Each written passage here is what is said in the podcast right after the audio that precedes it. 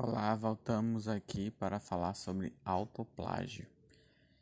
E no áudio anterior a este, eu falei sobre o autoplágio pensando em trabalhos estendidos.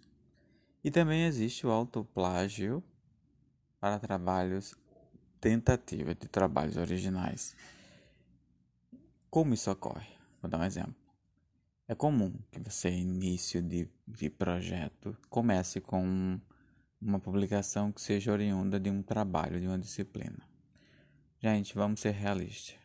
Um trabalho de uma disciplina, a disciplina em si, nós consideramos o semestre, né? O ano, mas a gente não estuda seis meses nesse semestre, porque janeiro e fevereiro, janeiro geralmente tem um mês de férias, fevereiro nós temos aí coincidência anos e anos carnaval, então tem feriado. E os nunca começa no primeiro dia de fevereiro, sempre começa ali no meio para o fim, enfim, né? Então nós temos ali, na verdade, 100 dias distribuídos ao longo de alguns meses para fazer o semestre. A média é isso. Tem feriado, coisas imprensadas, municipais, federais, estaduais, enfim. E é pouco tempo para se produzir um resultado impactante. O que é que se faz? Se submete o resultado ali, quando o professor considera que é razoável, a eventos que não tenha nota ou eventos locais, que geralmente não tem nota. Locais que eu falo feita pela própria universidade ou com universidades parceiras, um congresso, um simpósio, um colóquio, esse tipo de evento. Então se submete a este evento e para este tipo de evento não há quase não há rejeição, porque a ideia é ter o maior número possível de, de pessoas participando do evento, né? Até porque a taxa dele é sempre simbólica, é um valor razoavelmente baixo. O COFEBEC geralmente tem um financiamento ali da instituição que está organizando, enfim, patrocínio. O que devemos pensar sobre isso? Devemos pensar que é comum, e eu digo comum porque eu já vi, casos em que um único professor orientou 14 pessoas e essas 14 pessoas publicaram no mesmo evento. Então foram 14 orientandos de um único professor. Gente, isso não é possível. E não é possível do ponto de vista qualitativo. Quantitativo, sem dúvida, né? Um evento local, um simpósio.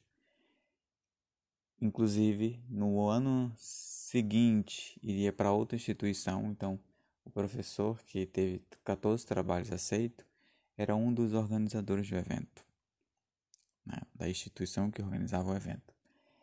E, e o professor da instituição que organizaria o evento no ano seguinte teve 54 trabalhos nesse congresso. Como uma única pessoa vai orientar 54 pessoas?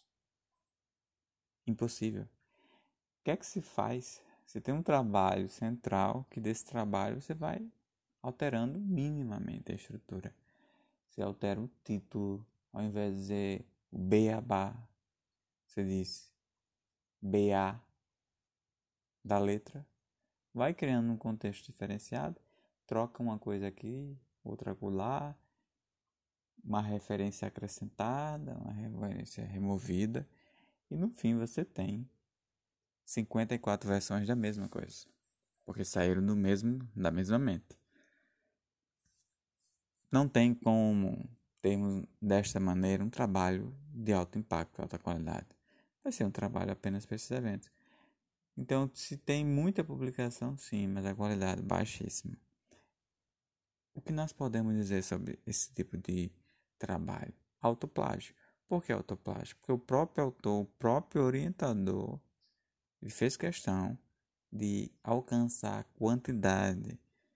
E para alcançar essa quantidade, ele deixou um núcleo, que esse núcleo é comum a todos, e a partir desse núcleo todos vai apenas diferenciando. Olha, faça aqui, faça acolá.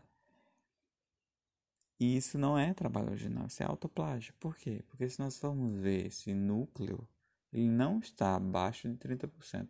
É considerado autoplágio quando se iguala a 30% ou passa dos 30% de conteúdo copiado, ainda que do próprio autor, de trabalhos anteriores, ainda que do mesmo evento.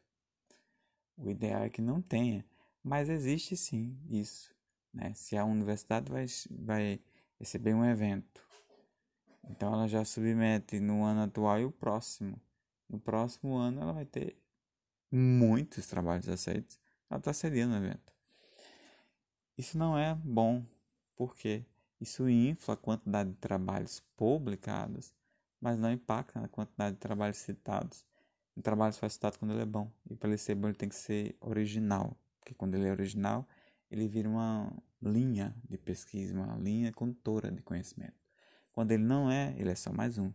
E ninguém está querendo ler mais um trabalho.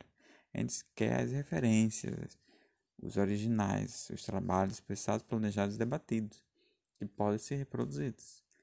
Então, essa é a nossa dica de agora. Voltamos em breve. Bye.